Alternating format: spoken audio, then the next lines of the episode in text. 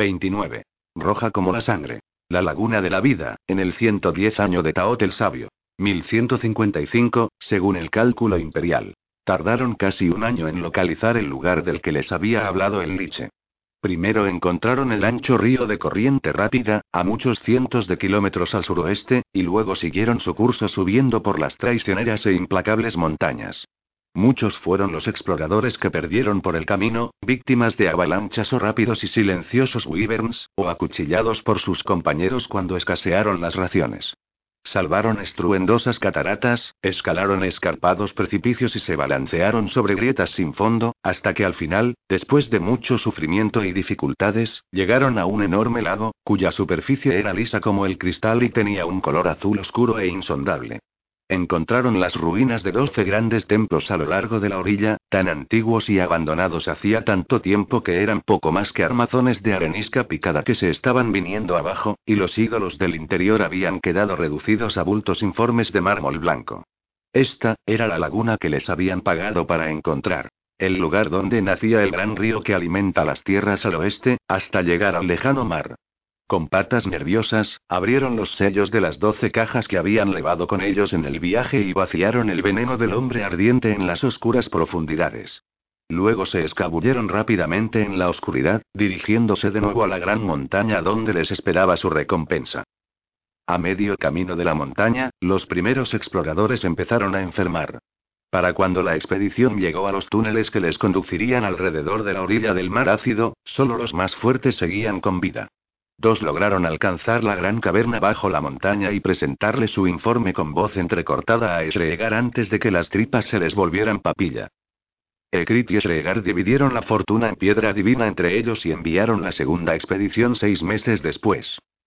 Con el tiempo, los astutos exploradores aprendieron a adaptarse a los peligros del largo viaje hasta la laguna.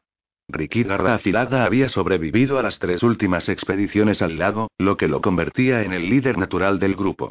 Lo último que hizo antes de partir de la montaña fue gastar parte de la riqueza que había acumulado para contratar a una veintena de ratas de clan de mirada furtiva que formaban parte de uno de los grupos de traficantes de esclavos que estaban de visita. Les dijo que necesitaba los músculos adicionales para proteger el valioso cargamento que llevaba a las montañas. Las ratas de clan cogieron el dinero e intercambiaron una risita por el trato que estaban haciendo. Cinco monedas de oro cada uno por ayudar a llevar unas cajas, Comparado con cazar pieles verdes allá en el norte, les pareció un día de fiesta. Después de nueve expediciones a la laguna a lo largo de los últimos cinco años, los exploradores conocían la ruta muy bien. Sabían cómo evitar las repentinas avalanchas, dónde estar atentos a los temibles wyverns y la mejor forma de salvar las cascadas y las enormes simas. Rickitz mostró cauto como siempre y más aún esta vez, quizás, pues corría el rumor de que esta iba a ser la última expedición al lago. No tenía ninguna intención de que lo mataran con tantas riquezas sin gastar ocultas allá en la montaña. La expedición llegó a la laguna justo según en el plazo previsto. La noche de principios de primavera era fría y despejada y una luna llena le sonreía a su reflejo en el agua en calma de abajo. Las ratas de clan se quedaron mirando boquiabiertas el tamaño del lago y las ominosas y silenciosas ruinas, pero siguieron a los exploradores sin hacer preguntas mientras se abrían paso alrededor de la orilla y subían por un angosto sendero que llevaba a un alto precipicio desde el que se dominaba la laguna. Ricky respiró el aire frío y limpio y les sonrió a las ratas. Aquí es, es donde os ganáis el sustento, dijo. El explorador señaló con una garra el borde del precipicio. Dejad las cajas allí. Recelosas, las ratas de clan se acercaron poco a poco al borde del precipicio y dejaron las cajas a sus pies. Rikit sonrió. Le hizo una señal a uno de los otros exploradores, que sacó tres pares de martillos y cinceles y se los tiró a los mercenarios. Abridlas ordenó Rikit. Las ratas se miraron unas a otras con inquietud, pero no estaban en condiciones de discutir. Cogieron las herramientas, cortaron los sellos de plomo que aseguraban cada tapa y abrieron las cajas haciendo palanca. Una cáustica luz verde brotó de cada caja, envolviendo a los mercenarios. La sonrisa de Ricky se ensanchó. Esta era la parte con la que de verdad disfrutaba. El explorador metió la mano en la túnica y sacó una gruesa bolsa de monedas de oro. De inmediato, tuvo toda la atención de las ratas de clan. Ahora podéis ganaros unas monedas de más, dijo mientras lanzaba la bolsa al suelo. El que tire más cosas de esas al lago se queda el oro. Rikid no tuvo que decirles que empezaran. De repente estaban gruñendo, arañándose y dándose patadas mientras se peleaban por coger el contenido de cada caja y arrojarlo al agua. Cada caja contenía un disco plano de piedra divina pura, cada uno aproximadamente del tamaño de un escudo pequeño. La superficie de cada disco estaba tallada con cientos de extraños símbolos arcanos y los discos propiamente dichos bullían con poder mágico acumulado. Los exploradores se rieron entre dientes mientras los mercenarios agarraban los pesados discos cada uno de los cuales valía una fortuna y luchaban por el privilegio de lanzarlo a la laguna sin fondo de abajo. En medio de gruñidos salvajes y alaridos de dolor, los primeros discos fueron arrojados por los aires. Brillaron de un modo siniestro mientras caían, girando como monedas lanzadas. Chocaron contra el agua de la laguna con un silbido burbujeante, como cuando se sumerge metal caliente en una cuba de enfriamiento, y levantaron una columna de vapor acre y ligeramente brillante mientras se hundían perdiéndose de vista. Cuando solo quedaban unos pocos discos, aparecieron los cuchillos. Unas ratas chillaron y cayeron por el precipicio, intentando contener la sangre que les manaba del pecho. Dos de los mercenarios cayeron juntos, forcejeando por un disco hasta el momento en el que chocaron contra la superficie del agua, 12 metros más abajo. Cuando arrojaron el último disco, los tres supervivientes se volvieron unos contra otros. Después de unos pocos minutos, solo quedaba una rata de clan.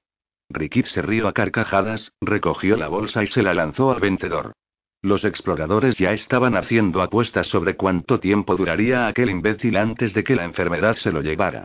Susurrando y riendo entre ellos, los Scavens volvieron a bajar correteando por el estrecho sendero, pensando ya en el largo viaje a casa. Al amanecer, la superficie de la gran laguna estaba roja como la sangre recién derramada. El gran río era la fuente de vida de toda Nekara, de formas tanto grandes como pequeñas.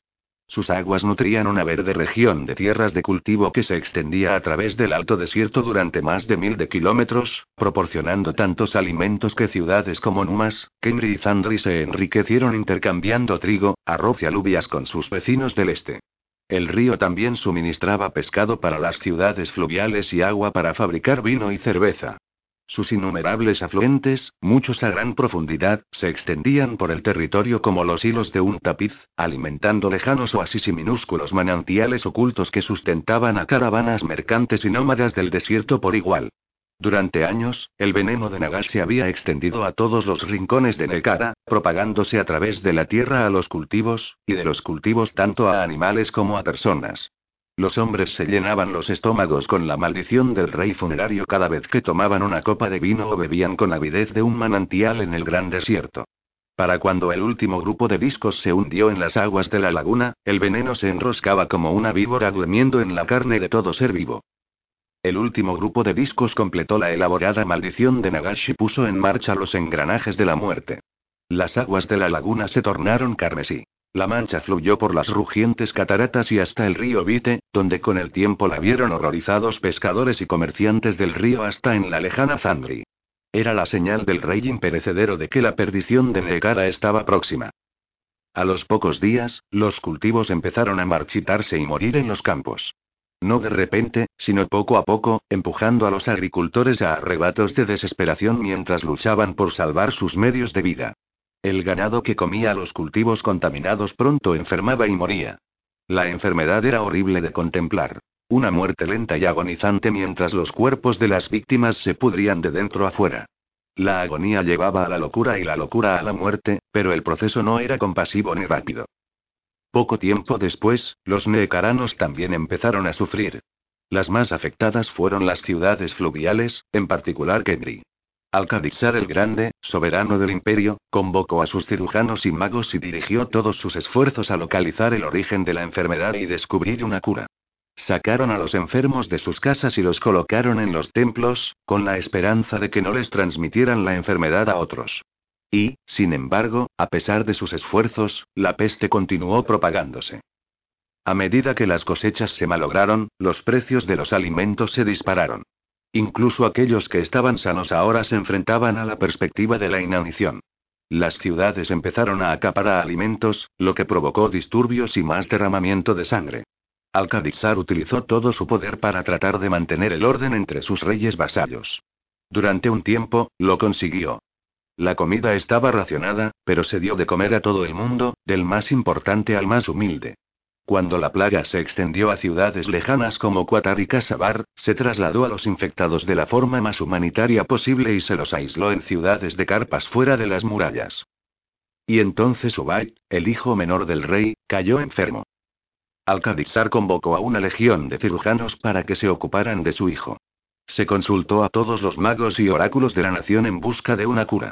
El propio rey pasó noche y día junto a la cabecera de su hijo, mientras éste se sacudía y desangraba, y gritaba de dolor. Una vez que la enfermedad estuvo muy avanzada, ni siquiera la leche de la amapola pudo aliviar el sufrimiento del joven príncipe. Ubaid le rogó a su padre que hiciera desaparecer el dolor. Después, en las garras de la locura, le suplicó que acabara con su vida. Cuando murió al fin, casi un mes más tarde, lo hizo con una maldición en los labios. Para entonces, la peste estaba por todas partes. Las grandes ciudades les cerraron las puertas a los forasteros y encerraron a los infectados en sus casas para intentar contener la enfermedad. Presa del miedo y medio enloquecido de dolor, Al-Qadisar envió a Asar, el único hijo que aún le quedaba, lejos de la ciudad y hacia el gran desierto a vivir con las tribus, donde se esperaba que la peste no pudiera llegar. El heredero del rey viajó por una región plagada de violencia y descontento, donde grupos de bandidos atacaban a los viajeros en busca de comida. Después ver la muerte de cerca en muchas ocasiones, Asar y sus criados llegaron a la seguridad del gran desierto y acamparon para pasar la noche en un oasis que solo conocían las tribus. Precisamente al día siguiente, el príncipe cayó enfermo. Sus criados, muchos enfermos también, se esforzaron por cuidar de él, pero su estado empeoró. Una noche, atormentado por la locura, el príncipe escapó de su tienda y se alejó deambulando por las arenas, y nunca se lo volvió a ver. Cuando Alcadizar se enteró de la noticia, quedó deshecho. En el transcurso de un año, había visto cómo la plaga se extendía por su imperio, y ahora éste se moría ante sus ojos. Nada de lo que hiciera frenaba la propagación de la enfermedad en lo más mínimo. El agua fresca y no contaminada, encerrada en cisternas, tinajas y pozos, ahora valía su peso en oro. Los disturbios desgarraban Kemri todos los días, mientras los ciudadanos presas del pánico buscaban algún modo de escapar a la enfermedad. Gritaban fuera de las puertas del palacio, suplicándole a su gran rey que los salvara. A medida que transcurría el segundo año de la peste, las súplicas de la gente se convirtieron en gritos furiosos, y luego pasaron de gritos a amargas maldiciones mientras la enfermedad se cobraba cada vez más vidas. El hecho de que el propio rey pareciera inmune a la enfermedad no hizo más que avivar aún más el resentimiento de sus ciudadanos. Transcurrieron los meses y los suministros de alimentos se redujeron.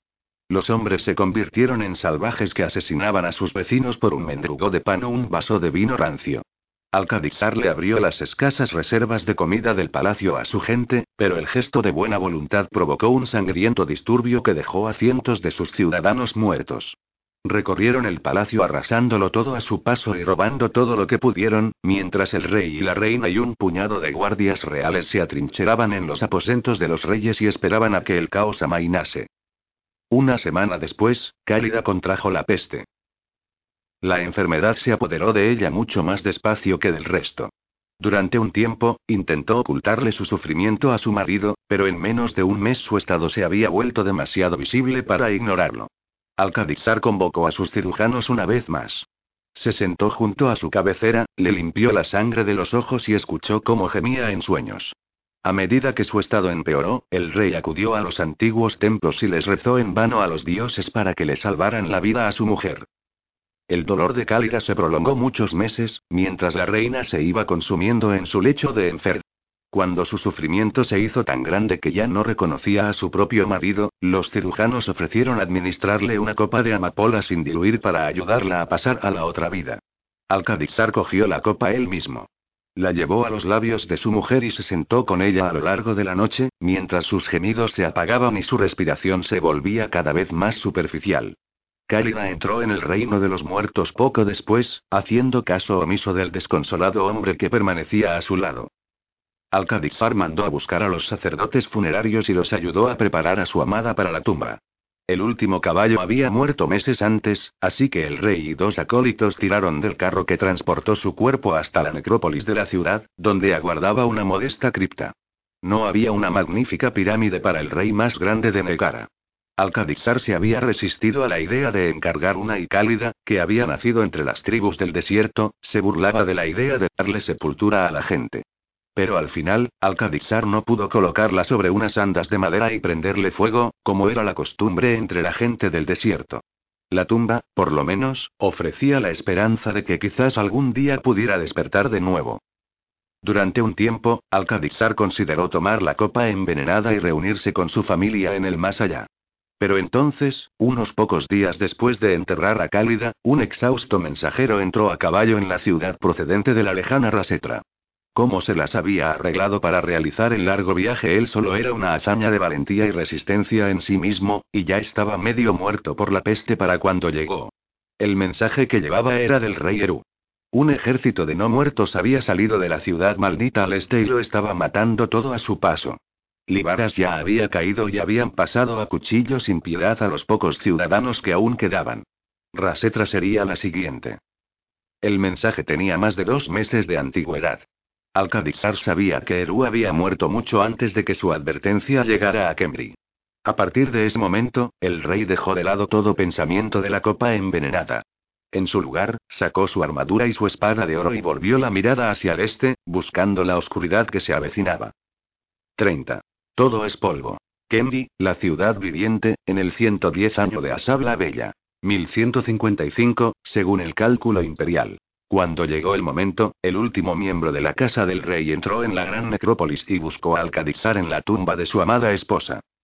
La oscuridad se acerca, dijo el fiel criado. Se llamaba Sefrui, en mejores tiempos, había sido cuidador en los establos reales. Había limpiado cuidadosamente su túnica de lino y se había ungido la piel con aceite perfumado, de modo que su espíritu presentara un aspecto agradable cuando fuera a reunirse con sus antepasados en las tierras de los muertos. Un aro de visir de oro descansaba con inquietud sobre su estrecha frente y llevaba un escudo y una lanza en las manos temblorosas. El rey iba vestido con su armadura de oro y su reluciente espada estaba apoyada sobre las piedras a sus pies. Se arrodilló junto al féretro de mármol donde yacía el cuerpo de Cálida y le sostuvo la mano amortajada en la suya. El hambre y la pena habían hecho estragos en el otrora poderoso cuerpo del rey. Alcadixar tenía la cara demacrada, los ojos hundidos y las mejillas ahuecadas como si hubiera sufrido una larga y despiadada fiebre. Tenía el aspecto de un hombre que anhelaba la paz de la tumba. Mientras el criado esperaba, el rey se puso en pie, Dejó la mano de su mujer sobre el féretro con suavidad y luego se inclinó para apretar los labios contra el envoltorio que le cubría la mejilla. Los labios secos rasparon ligeramente contra la mortaja. Ya no queda mucho, le susurró. Espérame en el anochecer. Entonces el rey cogió su espada y salió a la mortecina luz del día. Era pleno verano y un viento frío soplaba del este, llevando el olor frío y húmedo de la tumba. El cielo de horizonte a horizonte estaba turbio con densas nubes de un color negro purpúreo que se extendían de manera implacable hacia el oeste en dirección a Kemri. En ese momento, el resplandor de su armadura de oro lo hizo parecer de alguna manera pequeño en comparación con la inmensa oscuridad que se desplegaba en su contra, pero clavó la mirada en las nubes que se avecinaban con una sombría sensación de expectación. Había estado esperando este día desde que su amada esposa había muerto. A medida que el viento empezaba a aullar en medio de las rumbas abarrotadas, Alcadixar se dirigió al sur, a través de la necrópolis y por las colinas bajas que separaban la ciudad de los muertos del gran camino comercial. Era allí donde los hijos de Kemri habían decidido plantarle cara a la noche que se aproximaba. Había tal vez un millar de hombres en total, armados con todo, desde lanzas a guadañas de agricultores. Unos pocos llevaban escudos, pero nada más. En cualquier caso, era poco probable que sus cuerpos demacrados pudieran haber soportado el peso de una armadura. Casi todos estaban enfermos en mayor o menor medida y al resto le traía sin cuidado. Ninguno de ellos esperaba seguir vivo al final del día. En el otro extremo de la ciudad, hombres y mujeres con fuerzas para viajar seguían abandonando la ciudad, con la esperanza de conseguir llegar a pie hasta Zandri, a unas 200 leguas al oeste. Se habían oído rumores durante semanas de que estaban zarpando barcos con refugiados, esperando ponerse a salvo en el lejano norte. Nadie sabía si los rumores eran ciertos, pero una vaga posibilidad era mejor que ninguna en absoluto. Era por esa misma razón por la que los hombres aferraron lanzas y hachas y se situaron frente a la oscuridad que se extendía al este. Cada minuto que resistieran y lucharan era un regalo para aquellos que buscaban auxilio en el oeste. Era muy poco, lo sabían, pero mejor eso que nada. No hubo vítores cuando el rey y su criado llegaron. Ni agitar de lanzas ni entrechocar de escudos. Nada de eso le importó a Alcadixar. Bastaba con que hubieran venido para permanecer a su lado, cuando todos los demás habían huido. Se situó delante de ellos, con la turbulenta oscuridad a su espalda, y levantó la espada hacia el cielo. Pobres de nosotros que hemos vivido para ver este día, dijo. Nuestra fuerza se ha consumido y nuestros corazones están rotos.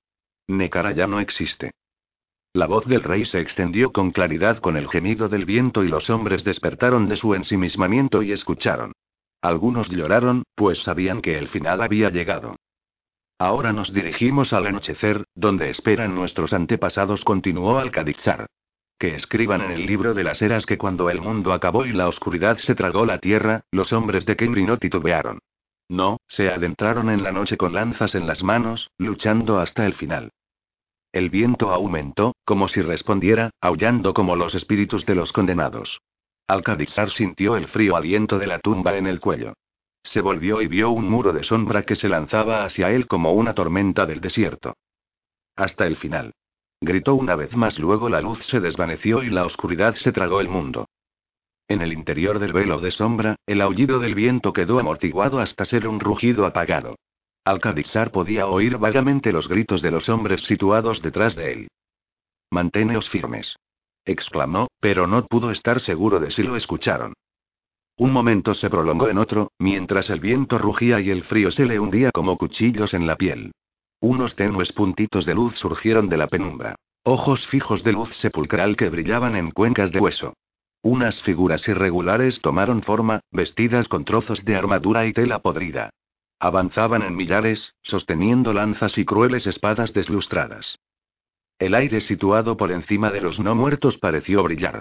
Momentos después oyó el silbido de las flechas parpadeando invisibles en lo alto. Unos hombres chillaron de dolor al ser alcanzados, otros soltaron gritos de terror y desesperación. Alcadixar aferró su espada con ambas manos y bramó. ¿Por qué Bri? Exclamó, con la voz apagada por las sombras. Por Neekara. Y luego atacó, arrojándose a los brazos de la muerte. La espada de Alcadixar trazó ardientes arcos en la oscuridad mientras se abalanzaba contra el ejército de los no muertos. Apartó puntas de lanza y atravesó armadura y hueso, cercenando brazos y destrozando cajas torácicas. Los esqueletos a los que golpeaba brillaban como carbones avivados un instante y luego se desplomaban sin vida en el suelo. Siguió avanzando, adentrándose más en la horda, sin saber ni importarle si sus hombres lo seguían o no. Blandió su espada con furia, alcanzando a dos o tres esqueletos con cada golpe, esperando la inevitable lanza que encontraría una juntura en su armadura o le atravesaría el cuello expuesto. Pero tal golpe no llegó nunca. De hecho, no sufrió ni un solo golpe. Los esqueletos lo rehuían como si tuvieran miedo de atacarlo. El rey fue tras ellos, asestando tajos como loco. Luchad conmigo, maldita sea. Les gritó. Partió el mango de la lanza de un esqueleto y le amputó la mano. ¿A esto habéis venido, no? Se estaba cansando. Las fuerzas lo habían abandonado hacía mucho tiempo, cuando su primer hijo había muerto. Pero siguió impulsándose hacia adelante, prácticamente arrojándose sobre las lanzas del enemigo. ¿Qué pasa? gritó con voz entrecortada.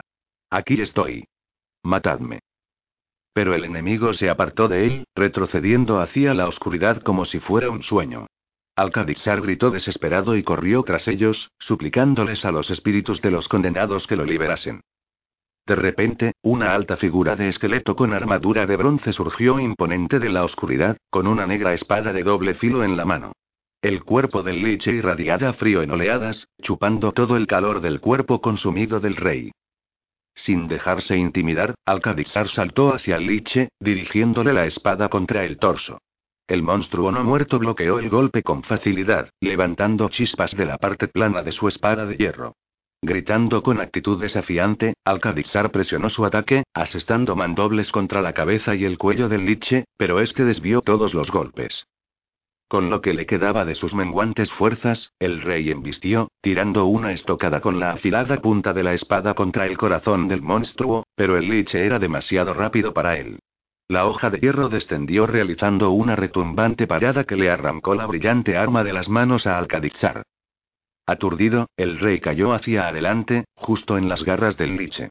Una fría mano blindada se cerró alrededor de su cuello. Pudo oír vagamente los gritos de sus hombres mientras los no muertos los arrollaban. El liche levantó a Alcadizar por el cuello hasta que pudo mirar al rey a la cara. Una risa espantosa escapó con un silbido entre los dientes ennegrecidos del monstruo. Alcadizar forcejeó en las garras del liche. ¿A qué estás esperando? Grunó. Adelante. Mátame y acaba de una vez. A su debido tiempo asintió Arcán. Pero hoy no, Alcadizar de Kebri. Mi señor quiere que sufras un poco más. Despojaron al rey de su reluciente armadura y arrojaron su preciada espada a las arenas. Le ataron las manos con cadenas de bronce y lo dejaron al cuidado de una docena de tumularios, que lo encerraron en el interior de una litera cerrada hecha de hueso pulido. La última vez que vio Kenji, las calles estaban abarrotadas de cadáveres y estaban sacando arrastros a los vivos de sus casas y asesinándolos. La litera iba sobre los hombros de una docena de esqueletos, que la llevaron al este a través de una región silenciosa y vacía. El tiempo perdió todo significado dentro de la penumbra mágica. Alcadizar perdía y recobraba el conocimiento, incapaz de decir a ciencia cierta si habían transcurrido semanas o meses desde que lo capturaron. De vez en cuando la litera se detenía y unos dedos de hueso le agarraban la mandíbula y le vertían un chorrito de líquido ardiente en la garganta. Alcadizar tosía y escupía, pero los esqueletos no transigían hasta que no conseguían que parte de porción le bajara por la garganta. Fuera lo que fuese, lo nutrió lo suficiente para mantener vivo su cuerpo escuálido. Lo llevaron cada vez más lejos, más allá del osario que en otro tiempo había sido Cuatar y hacia el Valle de los Reyes. Dejaron atrás la silenciosa Marak y continuaron a lo largo del camino comercial hasta la arrasada la mía. Atravesaron la puerta destrozada de la ciudad maldita y bajaron a los muelles, donde hacía mucho tiempo una anciana le había hablado de su destino y él había optado por esconderse de él en lugar de hacerle frente. Los esqueletos lo colocaron en una embarcación de hueso y lo llevaron al norte, subiendo por el angosto estrecho y hasta un mar oscuro y agitado. Con el tiempo, vararon en una orilla de piedra irregular y lo acarrearon a través de campos envenenados que apestaban a metal quemado y ceniza amarga. Cuanto más se avanzaban, más sentía al cadizar el peso de una presencia invisible estudiándolo desde la oscuridad. Podía notar una inteligencia malévola examinándolo, una voluntad implacable y aborrecible que era completamente extraña e inquietantemente humana al mismo tiempo. Cruzaron las puertas de una inmensa fortaleza y tomaron estrechos senderos que conducían a las laderas de una antigua montaña profanada. Alcadizar perdió pronto la cuenta de todos los giros y vueltas que dieron los esqueletos mientras subían cada vez más alto por los niveles de la fortaleza. En un momento dado, entraron en un túnel húmedo y resonante que los adentró en el corazón de la montaña. La conciencia de Nagash, pues la maligna presencia no podía ser otra cosa, se fue volviendo cada vez más intensa, hasta que al cadizar se le pusieron los nervios de punta por la aprensión. Por fin, cuando pensaba que ya no podría soportarlo más, oyó el crujido de unos goznes y el chirrido de dos puertas enormes, y enseguida el sonido hueco de pies de esqueleto bajando por un largo pasillo resonante. Al final, el balanceo se detuvo y lo bajaron con un golpe estridente que retumbó por el espacio abovedado que se extendía más allá. Una llave hizo ruido en la cerradura de la litera. Apartaron el panel deslizante y unas manos de hueso lo sacaron a rastras de la que había sido su prisión durante meses. Un intenso dolor le brotó de las articulaciones acalambradas, arrancándole un grito amargo de la garganta reseca. Una luz verde le quemó los ojos. Parpadeó, pero no aparecieron lágrimas. Alcadizar forcejeó de todas formas en las garras de sus captores. Sin previo aviso, estos lo soltaron y sus piernas, debilitadas por el cautiverio, lo traicionaron. Cayó sobre las losas lisas y frías con un gemido, sacudiéndose de manera incontrolable mientras los músculos acalambrados se le retorcían formando nudos. Se quedó allí tendido una eternidad, perdido en su sufrimiento y temblando como un bebé. Y entonces una voz, irregular y áspera como la piedra rota, se abrió pasó a través de la nube de dolor. He aquí al usurpador, dijo Nagash, el rey imperecedero. El prisionero de Nagash era un patético guiñapo, un esqueleto pálido y tembloroso vestido con un mugriento envoltorio de lino.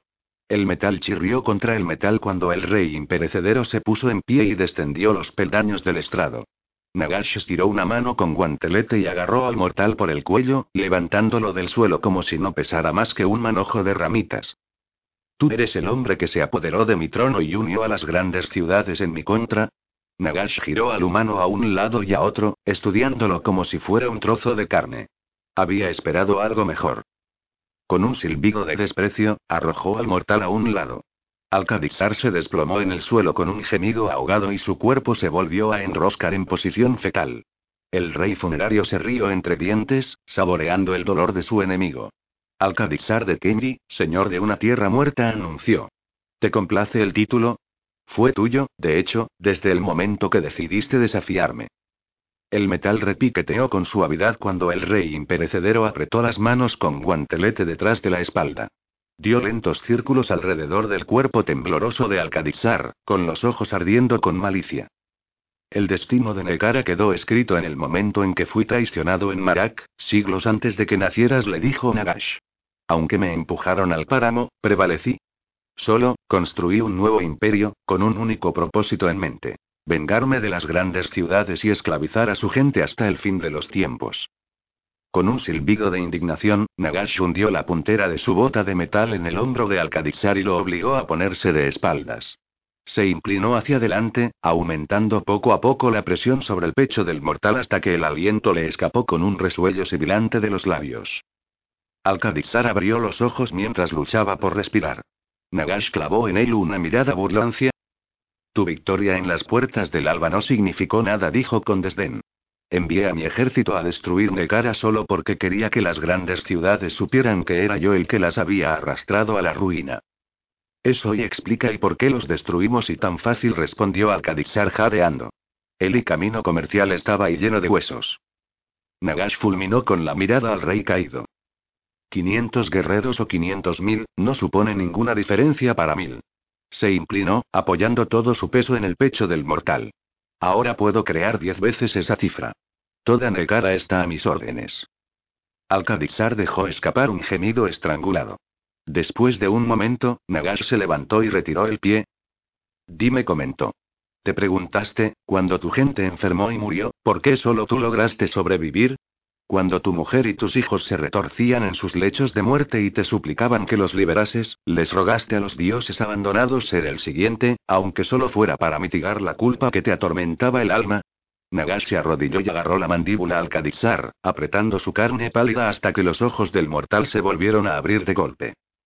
Sobreviviste por la simple razón de que yo lo quise así, continuó el rey imperecedero. La maldición que desaté sobre Negara iba dirigida con cuidado. De entre todos los seres vivos que recorrían la tierra, me aseguré de que solo tú te salvaras. Quería que vieras cómo todo lo que habías amado se convertía en polvo. Quería que entendieras, más que nada, lo inútiles que habían sido tus esfuerzos.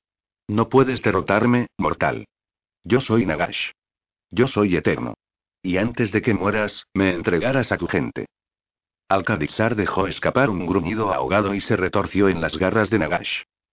Prefiero morir antes que volver a traicionar a mi gente. Nagash apoyó la punta del pulgar con garra contra la mejilla de Alcadizar, justo debajo del ojo. La elección no es tuya, repuso. El último rey de Kenry empezó a gritar mientras Nagash le grababa el primer símbolo ritual en la piel. Habían construido una torre en la cima de la montaña, más alta y ancha que ninguno de los cientos de chapiteles que descollaban sobre Nagasitzar. Habían tallado potentes runas nigrománticas en las paredes, tanto dentro como fuera, que subían en espiral para unirse con el complejo círculo de invocación que habían dibujado con plata fundida por la parte superior plana de la torre. En la noche de la luna nueva, Nagash subió a la cima de la torre con Alcadizar y tres tumularios a la zaga. Aferraba en las manos la brillante esfera de Agnicat que había descansado al pie de su trono durante cientos de años. Por fin, su propósito se cumpliría. Un viento agitado gemía por encima de la alta torre y las nubes en lo alto eran insondables y oscuras. El palpitante resplandor de la piedra ardiente se derramó por las líneas curvas de plata y las dotó de una ominosa y serpenteante vida. Nagash se situó en el centro del círculo, se arrodilló y colocó la esfera en el interior de una depresión en forma de cuenco en la piedra. Dos de los tumularios se dirigieron al otro lado del círculo arrastrando la forma semiconsciente de Alcadizar entre ellos. El cuerpo del mortal era una herida en carne viva, tenía grabados cientos de símbolos arcanos desde la frente hasta la parte superior de los pies. Los tumularios dejaron a Alcadizar de rodillas al borde del círculo, en un lugar donde las líneas principales del sigilo se unían. Nagash se levantó y cruzó el círculo para reunirse con ellos. Ahora llega tu auténtico momento de gloria, dijo Nagash lanzándole una mirada burlona al rey. Pues tú serás la clave para despertar no solo a aquellos que murieron por la peste o a manos de mis guerreros, sino a necaranos que han dormido en sus tumbas durante milenios, incluso hasta el mismísimo Gran Setra. El rey imperecedero tendió la mano y uno de los tumularios le entregó una larga aguja de plata. Nagash la estudió un momento y luego la hundió en la unión del cuello y el torso del mortal. Al se tensó de dolor y los músculos de su cuerpo que se quedaron rígidos como la piedra. El arte de la magia e incluso la nigromancia tiene que ver con los símbolos, dijo Nagash mientras el tumulario le pasaba otra aguja. Los símbolos forman conexiones, relacionando un concepto con otro. Y cuanto más poderoso sea el símbolo, mayores serán sus efectos potenciales. Alcadizar soltó un brusco silbido cuando la segunda aguja se deslizó en el otro lado de su cuello. No quiero animar simplemente los huesos de nuestra gente, ¿sabes? Pienso hacer regresar sus espíritus y unirlos a sus restos, como he hecho con mi sirviente, Arcán, y atarlos a mí para siempre. Pero un esfuerzo tan monumental requiere un símbolo excepcionalmente duradero para concentrar el poder del ritual. Un símbolo como el soberano del imperio necarano, a quien toda la nación vivos y muertos debe ofrecer lealtad. Todo estaba preparado. Nagash ocupó su lugar en el lado opuesto del círculo. Los tumularios se retiraron y desaparecieron dentro de la torre. El rey imperecedero levantó los brazos en señal de triunfo hacia el cielo sofocante. Tal vez vivas el tiempo suficiente para volver a ver a tu esposa y a tus hijos, dijo. Si la encuentro lo bastante agradable, quizás convierta a tu mujer en mi consorte. Alcadizar soltó un aullido de furia e impotencia mientras el gran ritual empezaba. Lleva días así exclamó Shregar por encima del rugiente viento. Un relámpago hendió el cielo por encima de la montaña, iluminando brevemente la cara preocupada del maestro asesino. Señaló la cima de la gran torre, justo al otro lado del estrecho patio donde Ekrit y él estaban agachados. Nagash subió ahí arriba con su prisionero en la noche de la luna nueva nueva, y ha estado allí desde entonces. Ekrit se apretó la capa con fuerza alrededor del pecho y observó la parte superior de la torre con el ceño fruncido. Estaba envuelta en un halo de luz verde tan intenso que iluminaba la parte inferior de las nubes que bullían en lo alto. Los truenos retumbaban, rugiendo como una avalancha por los estrechos caminos de la fortaleza. El antiguo señor de la guerra soltó una maldición, con las orejas pegadas al cráneo. El tumulto no parecía afectar a Shregar. ¿Ves esa puerta en la base de la torre? gritó. Lleva a una cámara con un altar negro. Están haciendo subir pieles verdes de las minas y los sacrifican cada hora. Esto es peor que nada que hayamos visto antes. Ekrid le dirigió a Shregar su mirada ceñuda. Eso está claro, grunó. Pero, en nombre de la gran cornuda, ¿qué esperas que haga yo al respecto? El cofre de Belske. Deberíamos abrir el cofre. El antiguo señor de la guerra gruñó entre dientes y levantó la mirada de nuevo hacia la torre. Sacudió la cola con aprensión. No. Todavía no. ¿Se te ocurre un momento mejor que ahora? exclamó el maestro de traiciones. Ekrit señaló con una garra hacia la vorágine que se desarrollaba en lo alto. Preferiblemente cuando no sea capaz de hacer cosas como esa, espetó. Esregar frunció el entrecejo con aire de preocupación, pero no intentó discutir. ¿Crees que deberíamos dejarle terminar lo que quiera que esté haciendo? ¿En serio crees que podemos detenerlo? Contraatacó Ekrit. Negó con la cabeza. No. Esperaremos hasta que haya terminado. Hasta que no le quede nada. Y entonces. Ekrid le lanzó otra mirada a las agitadas nubes iluminadas de verde antes de dirigirse a la entrada del túnel que los llevaría de regreso a la fortaleza subterránea. Luego abriremos la maldita caja, grunó. Era como forjar una cadena. Día tras día, noche tras noche, dándole forma a los irrompibles eslabones, uno a uno. El conjuro era el ritual más largo y complejo que Nagash había realizado nunca. Habían sido necesarios siglos para perfeccionar las invocaciones y vínculos que contenía. La última pieza del rompecabezas, y la más crucial, lo había eludido durante muchísimo tiempo, hasta que Alcadizar le había proporcionado la respuesta. Era una ironía que saborearía mucho tiempo después de que el rey caído hubiera desaparecido. El viento ceniciento aullaba por encima de la torre, formando un embudo giratorio plagado de relámpagos sobre el círculo ritual. La tormenta había aumentado a ritmo constante desde que empezó el ritual y el poder del conjuro la avivó hasta que se extendió hacia el oeste a lo largo y ancho de Negara. Era el presagio del gran ritual, el vehículo por el que el llamamiento de Nagash llegaría a toda la tierra muerta.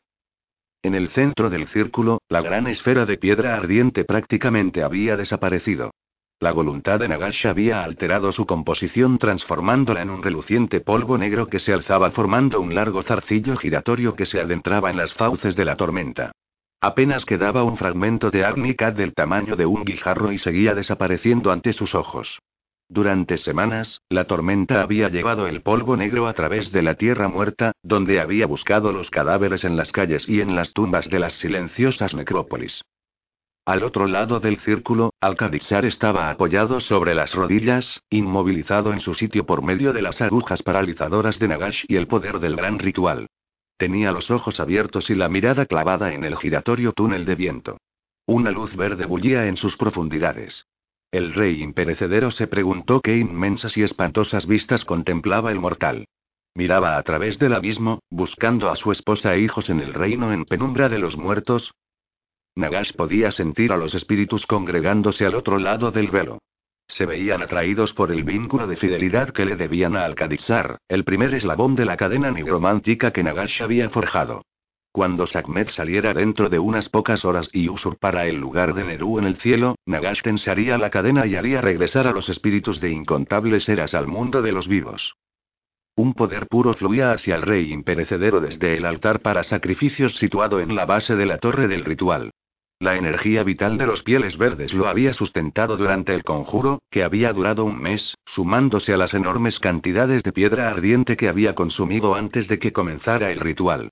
El conjuro consumía energía a un ritmo tremendo, mucho mayor de lo que habían sugerido sus cálculos. A estas alturas, con la parte más exigente del rito a punto de empezar, sus reservas de energía casi habían desaparecido por completo. Cada mota de poder que obtenía del altar negro se consumía casi desde el momento en que la recibía. Con un silbido crepitante, toda la piedra ardiente que quedaba se ennegreció y se elevó en el aire. En cuestión de horas, se posaría en algún lejano rincón de Nekara, justo mientras el sol se escondía tras el horizonte. Todo estaba encajando exactamente como lo había ordenado. Pronto Nekara volvería a levantarse. Los reyes de eras pasadas se congregarían en Nagasisar y se hincarían de rodillas ante el trono de Nagash, y la oscuridad descendería sobre el mundo por siempre jamás. Cayó la noche en Negara. Neru se alzó al este, siguiendo siempre los pasos de su marido, Tra. Sakmet, la concubina celosa, le pisaba los talones, ardiendo verde de envidia. En la torre del ritual, comenzó la fase final del conjuro. Alentado por las energías vitales que les había robado a los esclavos pieles verdes, Nagash apretó los puños y escupió palabras de poder hacia el cielo. La tormenta rugía sobre su cabeza, aullando como las almas de los condenados. Capa a capa, pudo sentir cómo el velo entre los reinos se disipaba. La cadena estaba completa, empezando con Alcadizar y uniéndose a las motas de polvo repartidas por Nekara, y luego regresando al círculo de plata y la corona de Nagash. Mientras Ahmed se elevaba en el cielo nocturno, el rey imperecedero empezó a tensar la cadena, tirando de los espíritus de los muertos. Hora tras hora, a medida que la bruja verde se acercaba cada vez más a la leal esposa de Tra, la tensión en la cadena mágica se hizo más fuerte. El poder del ritual se extendió por toda la tierra muerta, desde las estrechas calles de la ciudad maldita de la Mía, a las frías forjas de Casabar y los muelles vacíos de Zandri. Se introdujo en las criptas oscuras, posándose sobre los cadáveres amortajados de mendigos y reyes por igual. Extremidades viejísimas temblaron, agitando el polvo de los siglos. La voz de Nagash se elevó mientras el ritual se acercaba a su punto culminante. El rey imperecedero observó a través del embudo giratorio de nubes el cielo despejado que se extendía más allá. Neru se encontraba directamente sobre sus cabezas y Sakmet estaba justo detrás de ella, a instantes de agarrar a la diosa por el cuello. Exultante, le gritó las frases de cierre del conjuro a la bruja verde, allá en lo alto. Que el velo de las eras se desprenda. Ordenó el rey imperecedero. Que las tierras oscuras entreguen a los perdidos. Que el polvo caiga de los ojos de los reyes y de los héroes, y de las reinas encerradas dentro de sus tumbas. Que la gente cruce el umbral de la noche y regrese a las tierras de los vivos. Que se levanten de sus lechos de piedra. Levantaros. Yo lo ordeno. Levantaos y servid a vuestro amo. Nagash, el rey imperecedero, lo ordena. Levantaros. Un relámpago chasqueó como el látigo de un maestro de esclavos, azotando las líneas plateadas del círculo mágico. Un trueno retumbó, sacudiendo la torre hasta sus cimientos. Nagash vertió el poder que le quedaba en la tormenta. El viento subió de tono y el ciclón atrapado se liberó por fin, retrocediendo violentamente hacia el cielo. Nagash se mantuvo impertérrito en medio de la vorágine mientras soltaba un rugido de triunfo hacia el cielo. Ya podía sentir los primeros tirones vacilantes en su conciencia a medida que los muertos de Negara empezaban a abrir los ojos. Los primeros en despertar fueron aquellos a los que habían matado los guerreros de Arkan. Desde los colegios salpicados de sangre de Libarias a los campos en las afueras de Kemri y más allá, los cuerpos de los últimos negaranos empezaron a moverse. Las cabezas se volvieron y brillantes ojos verdes miraron hacia el este como en respuesta a algún llamamiento lejano. Escaparon gemidos de las gargantas podridas a medida que los muertos se ponían en pie tambaleándose con torpeza en respuesta a la llamada de Nagash. A estos cadáveres se les unieron rápidamente otros, que se abrieron paso con las manos saliendo de casas cerradas con barricadas o la tierra suelta y arenosa de las fosas comunes que rodeaban casi todas las grandes ciudades. Hombres, mujeres y niños, abatidos por decenas de millares por la peste de Nagash, escaparon de sus tumbas improvisadas y salieron a la noche. En la gran necrópolis, manos muertas golpearon tapas de piedra y puertas de mausoleos. Brotaron nubes de polvo de las entradas de las imponentes pirámides cuando los grandes reyes y sus séquitos despertaron de siglos de letargo. Salieron de sus criptas en carros de oro, de los que tiraban tiros de caballos de esqueleto, rodeados de ejércitos enteros de fieles guerreros que habían ido a la tumba para servir a sus señores en la otra vida. Comitivas de marchitos sacerdotes funerarios avanzaban tras cada carro real, portando los cánopes de su monarca y entonando invocaciones de poder para acelerar su viaje al este.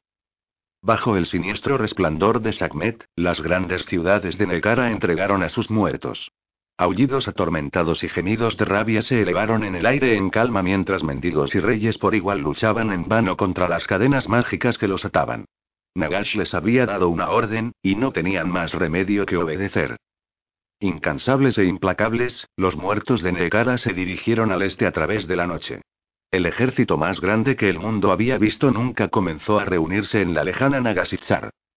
Por encima de la gran fortaleza, el giratorio túnel de nubes se desmoronó sobre sí mismo, tragándose la luz de Sakmet y sumiendo Nagasitsar en la oscuridad. Allá al noroeste, manadas de devoradores de carne soltaron aullidos de júbilo en la noche. Nagash había guardado silencio por fin. Un humo que brillaba débilmente se filtraba por todas las junturas de su armadura hechizada. En el último momento, el ritual casi lo había destrozado. Había consumido casi hasta la última mota de poder que poseía, pero al final había triunfado. Podía sentir a los espíritus resucitados de Negara extendiéndose como una marea oscura por la región, moviéndose en respuesta a su llamamiento. Por fin, su venganza se había completado. El rey imperecedero bajó los ojos para observar a Alcadixar. La luz verde se había apagado de los ojos del mortal, dejando solo vacío a su paso. Naga se acercó al rey caído y agarró la primera de las agujas de plata. Un leve temblor por el metal reflejó un pulso y le dijo que, de alguna manera, el último rey de Kenry todavía estaba vivo. Nagash retiró primero una aguja y luego la otra. El cuerpo de Alcadizar se desplomó sobre las piedras como si careciera de huesos. El rey imperecedero estudió al desdichado un momento, tentado de consumir la fuerza vital que le quedaba a Alcadizar y dejar que su cuerpo se pudriera sobre la torre. Levantó la mano humeante y los dedos con garras se apretaron formando un puño, pero en el último momento decidió perdonar al último necarano que quedaba con vida. Mientras Alcadixar viviera, todavía podría proporcionarle un poco de diversión, en cuanto Nagash hubiera recuperado un atisbo de su poder. El rey imperecedero se volvió mientras los tres tumularios salían de las profundidades de la torre. Con un pensamiento, ordenó que arrojaran a Alcadixar en un calabozo y luego se marchó, regresando a su sala del trono. Allí esperaría, recobrando poco a poco las fuerzas, hasta que llegaran sus primeros súbditos no muertos. Ekrit estaba sentado en el borde de su trono con un cuenco de vino en la pata. Después de tantas semanas de rugiente viento y tierra gemegunda, el silencio del gran salón resultaba inquietante y opresivo. Delante de él, sobre el estrado, se encontraba la caja de plomo de Belske. ¿Y bien? preguntó Schregar rompiendo el silencio. ¿A qué estás esperando? El antiguo señor de la guerra se rascó el mentón. El mero hecho de mirar la caja le provocaba un mal presentimiento. No tenemos ni idea de lo que hay dentro de esta cosa, dijo. Belske dijo que era un arma, ¿no? Contestó el maestro de traiciones. Un arma hecha especialmente para matar a Nagash. Ekrit tomó un sorbo de vino con actitud pensativa. Eso es lo que me preocupa, dijo. En el nombre de la gran cornuda, si lo que hay en esa caja puede matar a Nagash, ¿qué nos hará a nosotros? El único ojo de Shregar se abrió mucho. Joy no había pensado en eso. Se cubrió el hocico con una pata. ¿Qué vamos a hacer? gimió. Ekrit le lanzó una dura mirada al cofre. Después de un momento, levantó el cuenco de vino, lo apuró hasta el fondo y luego lo tiró por encima del hombro. Vamos a hacer lo que haría cualquier Skaven, anunció. Vamos a buscar a otro que nos haga el trabajo sucio. Alcadixar yacía en la oscuridad, esperando morir. No sabía dónde estaba, ni cómo había llegado hasta allí. Su conciencia había tomado forma muy despacio, penetrando desde los bordes de su mente fracturada. Con ella llegaron recuerdos de pesar y una sensación de pérdida demasiado grande para soportarla. El dolor de todo aquello lo hirió como un cuchillo romo, hundiéndosele en las tripas un implacable centímetro tras otro, hasta que pensó que le iba a estallar el corazón. Poco a poco, se dio cuenta de que una suave luz blanca llenaba la estrecha celda. Una figura estaba arrodillada a su lado, justo más allá del borde de su visión. Y entonces, desde las profundidades de su dolor, Alcadixar sintió que una mano suave le rozaba la mejilla. Los ojos se le llenaron de lágrimas. Cálida, susurró. Luchó por moverse y sus manos resbalaron por el suelo viscoso de la celda. Con un esfuerzo, movió la cabeza e intentó levantar la mirada para atisbar el rostro de la persona que estaba a su lado. El halo de luz blanca hacía que fuera difícil ver detalles, pero pudo distinguir la cascada de cabello oscuro y la curva del hombro de una mujer. Alcadizar levantó una mano temblorosa, intentando tocarla. Al instante, la aparición se retiró.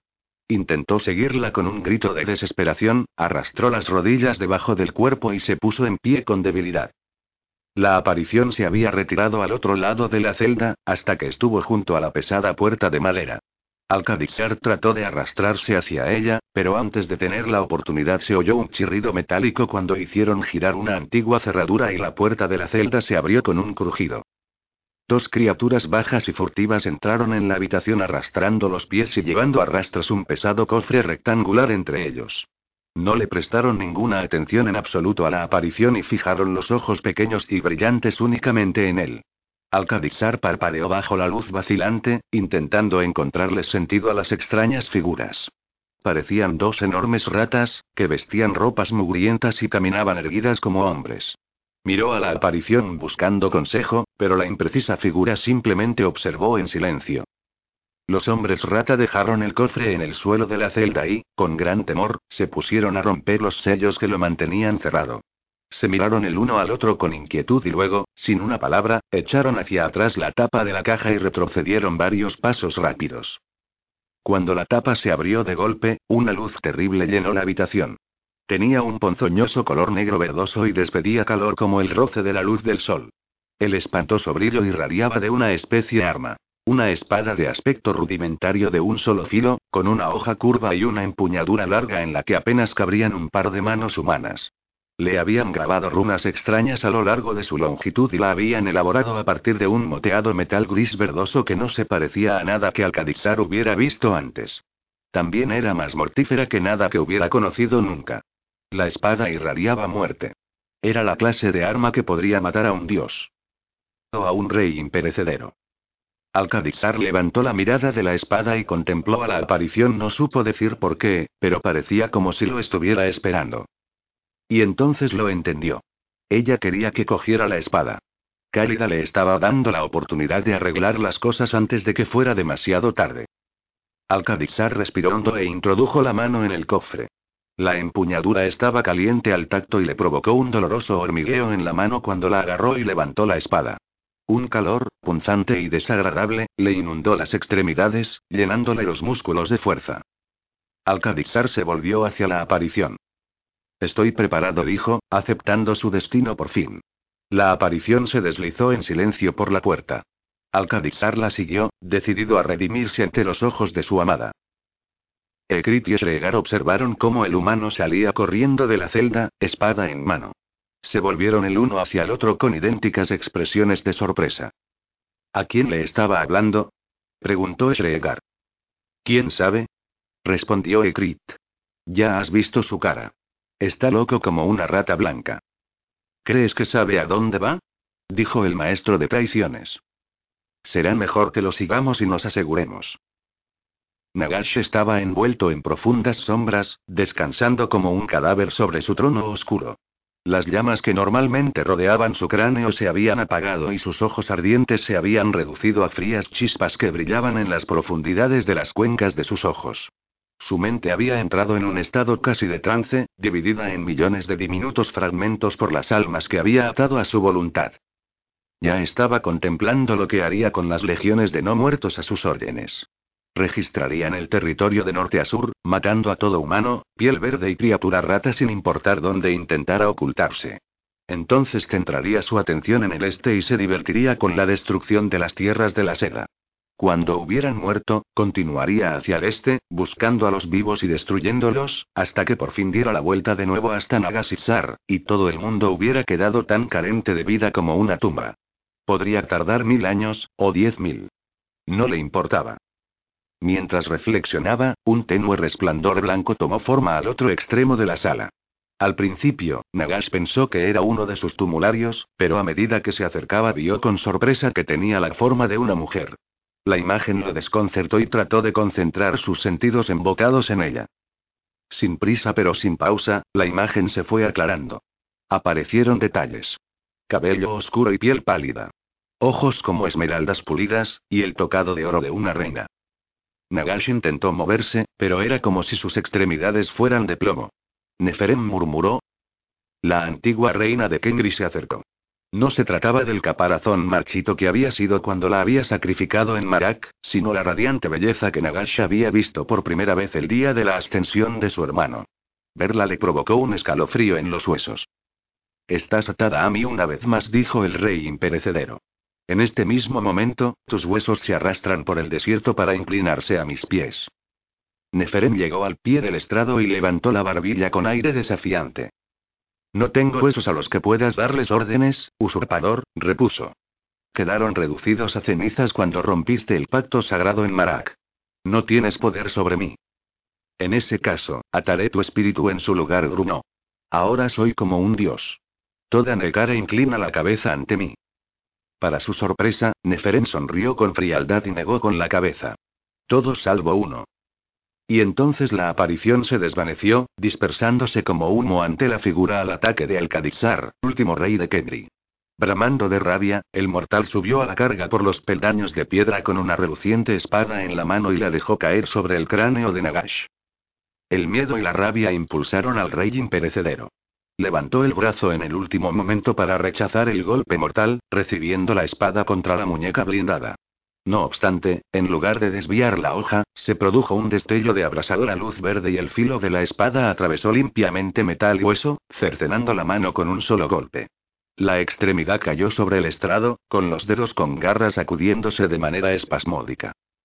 Nagas soltó un chillido de dolor. El poder de la maligna espada le arañó los huesos. Por primera vez en muchísimo tiempo, el espectro de la muerte le provocó un escalofrío. Y sin embargo, incluso en su debilitado estado, Nagash no carecía por completo de poder.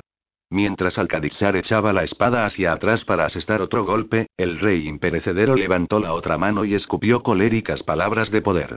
Unas energías temibles brotaron de sus dedos, envolviendo el cuerpo del mortal en irregulares arcos de fuego que le arrancarían la carne de los huesos en un instante. Pero las saetas mágicas se deslizaron sobre Alcadizar sin causarle daño, desviadas por las runas de protección forjadas en la resplandeciente espada. Sin amilanarse, se lanzó hacia adelante, atravesando las costillas de Nagash con la espada y cortándole la columna. Nagash gritó de dolor y terror. Las energías antinaturales de la espada extrajeron el mismo poder de sus huesos. Ya podía sentir cómo lo abandonaban las fuerzas. Maldiciendo, se lanzó hacia adelante con la mano que le quedaba y agarró a Alcadizar por el cuello. El rey mortal forcejeó en las garras de Nagash. La sangre le corrió por el cuello donde las garras de Nagash se le hundieron en la piel. El rey imperecedero dirigió toda la fuerza de la que aún disponía hacia sus dedos, intentando aplastar la columna del mortal. Al Cadixar empezaron a fallarle las rodillas. Agitó los párpados. Pero justo cuando parecía que estaba a punto de caer, levantó la espada con las menguantes fuerzas que aún le quedaban y la descargó contra el brazo de Nagash. La maligna hoja atravesó la armadura, amputando el brazo a la altura del codo y luego un golpe de revés rebanó el cuello de Nagash, cortándole la cabeza. Un espantoso grito desgarrador resonó por la sala. Lo último que vio Nagash, mientras los fuegos se apagaban de sus ojos, fue la fantasmagórica aparición de Neferem a los pies del estrado. Su sonrisa resultó terrible de contemplar. La oscuridad aguarda, dijo. La muerte de Nagash retumbó por el éter como el tañido de una campana rota. El poder de su ritual se hizo pedazos, enviando ondas expansivas a través de las legiones de los muertos. Miles de cadáveres se desplomaron en el suelo mientras sus espíritus regresaban una vez más a través del velo de la muerte. Estas eran las almas de los que habían muerto durante los días de la peste y el derramamiento de sangre posterior, y que habían sido enterrados sin los rituales tradicionales del culto funerario. El resto se detuvo despacio con un chirrido, pues ya no estaban a merced del implacable llamamiento de Nagash. Los habían devuelto al mundo de los vivos y ahora eran libres de actuar a su antojo. Los grandes reyes funerarios frenaron sus carros dorados e inspeccionaron el terreno vacío que los rodeaba. Su mirada ardiente se posó en las legiones de muertos. Sin dudarlo, los cadáveres se inclinaron ante sus señores, respondiendo a antiguas lealtades que los habían guiado en vida. Algunos reyes inspiraban más lealtad que otros. Los fuertes observaron a los débiles y antiguas ambiciones ocuparon una vez más sus pensamientos. Manos de esqueleto aferraron copeses deslustrados y los alzaron hacia la luna siniestra. Los cuernos de hueso gimieron mientras los reyes funerarios entraban en guerra. El metal repicó contra el metal, levantando gruesas chispas verdes, mientras Alcadizar golpeaba la forma inmóvil de Nagash. La ardiente y maligna espada atravesó la armadura del rey imperecedero, haciendo pedazos el antiguo esqueleto y destrozando el trono de madera de debajo. Por fin, con el cuerpo agotado, Alcadixar retrocedió un tambaleante paso y miró la carnicería que había llevado a cabo. Tenía las manos entumecidas y le hormigueaban debido a la terrible energía de la espada, como si su poder le hubiera penetrado en el cuerpo como un veneno. Repugnado por su toque corruptor, Alcadixar dejó que la espada cayera de su mano. Ya está hecho, dijo con voz entrecortada. Gracias a los dioses, ya está hecho. Miró a su alrededor, buscando a la aparición. Cálida. Llamó. Mi amor. ¿Dónde estás? Tenía que encontrarla. Tenía que mostrarle lo que había hecho. Más que nada, necesitaba que lo perdonara. Alcadixar miró a su alrededor buscando algo que pudiera enseñarle para convencerla de que había arreglado las cosas. Su mirada se posó en la calavera de Nagash. Alcadixar se inclinó y arrancó la dentada corona de metal del cráneo de Nagash. Apretándola contra el pecho, se volvió y bajó a trompicones del estrado. El veneno de la espada se estaba extendiendo por su cuerpo, matándolo desde dentro. Cálida. Gritó con voz lastimera. Perdóname. Por favor. Aferrando la corona del rey imperecedero, Alcadixar salió tambaleándose del gran salón. Epílogo. La tierra de los muertos. Nagasisar, en el 110 año del Hagfel terrible. 1151, según el cálculo imperial. Alcadixar rondó por los pasillos de Nagasisar durante días, llamando de modo lastimero a una mujer que solo él podía ver. Con la mente destrozada por la culpa y los tormentos que había sufrido a manos de Nagash, al final se las arregló para atravesar las puertas de la fortaleza y llegar a la orilla del mar ácido. Aferrando aún la corona de Nagash, el último rey de Kemri desapareció en los páramos en busca de la redención. Hay quienes creen que todavía vaga por allí. Registraron la fortaleza en busca del mayor horno que pudieron encontrar y lo llenaron de carbón que sacaron de las enormes carboneras situadas fuera de las hijas. Esregar y Ekrit se turnaron para accionar el fuelle, hasta que el fuego respiró como un ser vivo y el calor les chamuscó los bigotes. Luego fueron a asaltar el pozo minero más cercano en busca de toda la piedra celeste que pudieron transportar. ¿Está seguro de que esto es necesario? preguntó el maestro de traiciones. Sin duda contestó Ekrik mientras arrojaba un trozo de piedra celeste en el horno. Esregar hizo una mueca. Piensa en la riqueza que estás desperdiciando. Suficiente para volver a comprarte el favor del imperio subterráneo tres veces. Suficiente para convertirte en un señor gris, si quieres. Otro pedazo de piedra voló hacia las rugientes fauces del horno. Ahora la montaña es mía, Esregar gruñó el antiguo señor de la guerra. Toda mía. En este momento, soy más rico que la mismísima gran cornuda. El maestro de traiciones observó las llamas con desconfianza. ¿Y si Belske falta a su palabra y se olvida de que accedió a entregarte la montaña? Ekrit soltó un resoplido. Puede quedarse con la montaña o con la espada maligna. No con ambas. Habían recuperado la espada y la habían vuelto a arrojar dentro de su caja de plomo con el menor contacto físico posible. Ahora estaba oculta en las profundidades de las entrañas de la montaña, donde solo ellos dos la encontrarían nunca. Si es listo, recuperará la espada y estaremos en paz, y Belske es muy listo, realmente listo. Lanzó otros dos trozos de piedra en el horno y luego hizo un gesto en dirección al fuelle. Aviva el horno mientras traigo la carretilla. Esregar suspiró y se acercó a la larga palanca de madera. Saltó con un gruñido, la agarró y tiró hacia abajo con todo su peso. El aire fluyó en el horno, haciéndolo rugir. En cuestión de minutos, la piedra celeste se fundió y el calor del interior cambió de blanco anaranjado a un verde brillante y siniestro. Ekrid regresó un momento después arrastrando una carretilla de madera. Apilados dentro estaban todos los pedazos de armadura y hueso de Nagash que pudieron encontrar. El antiguo señor de la guerra miró los restos y sacudió la cabeza. Todavía no entiendo cómo no encontramos la mano derecha. No puede haberse ido arrastrándose por su propia cuenta. Esregar negó con la cabeza. Registramos cada centímetro de ese estrado. Si estuviera allí, la habríamos encontrado. El prisionero de Nagash debe habérsela llevado, junto con la corona. Es lo único que tiene sentido. Ekrit suspiró con irritación. Tal vez. Introdujo las manos y hurgó en el montón. ¿De verdad crees que esto lo destruirá para siempre? inquirió Shregar observando el rugiente horno. No tengo ni idea, admitió Ekrit. Esto es por mi propio placer. Soltó un gruñido de satisfacción y sacó la calavera de Nagash de la pila. Ekrit se la quedó mirando largo rato, escudriñando en las profundidades de sus cuencas vacías. Llevo mucho tiempo queriendo hacer esto, dijo, y arrojó el cráneo a las llamas. Muy por encima de la antigua montaña, una columna de humo ligeramente brillante se alzó de una de las numerosas chimeneas de la fortaleza. Las cenizas del bullente fuego que ardía abajo se elevaron en el aire y se dispersaron en los fuertes vientos, extendiéndose por el terreno inhóspito y asolado. Empujadas por el veloz viento, las cenizas viajaron durante varios kilómetros antes de volver a caer a tierra. Una mota en particular se dejó llevar por las corrientes hacia el oeste. Dio vueltas entre las corrientes ascendentes por encima de las cumbres quebradizas y luego volvió a descender perezosamente siguiendo una trayectoria larga y sorprendentemente recta a lo largo de la ensangrentada línea del muerto río Vite.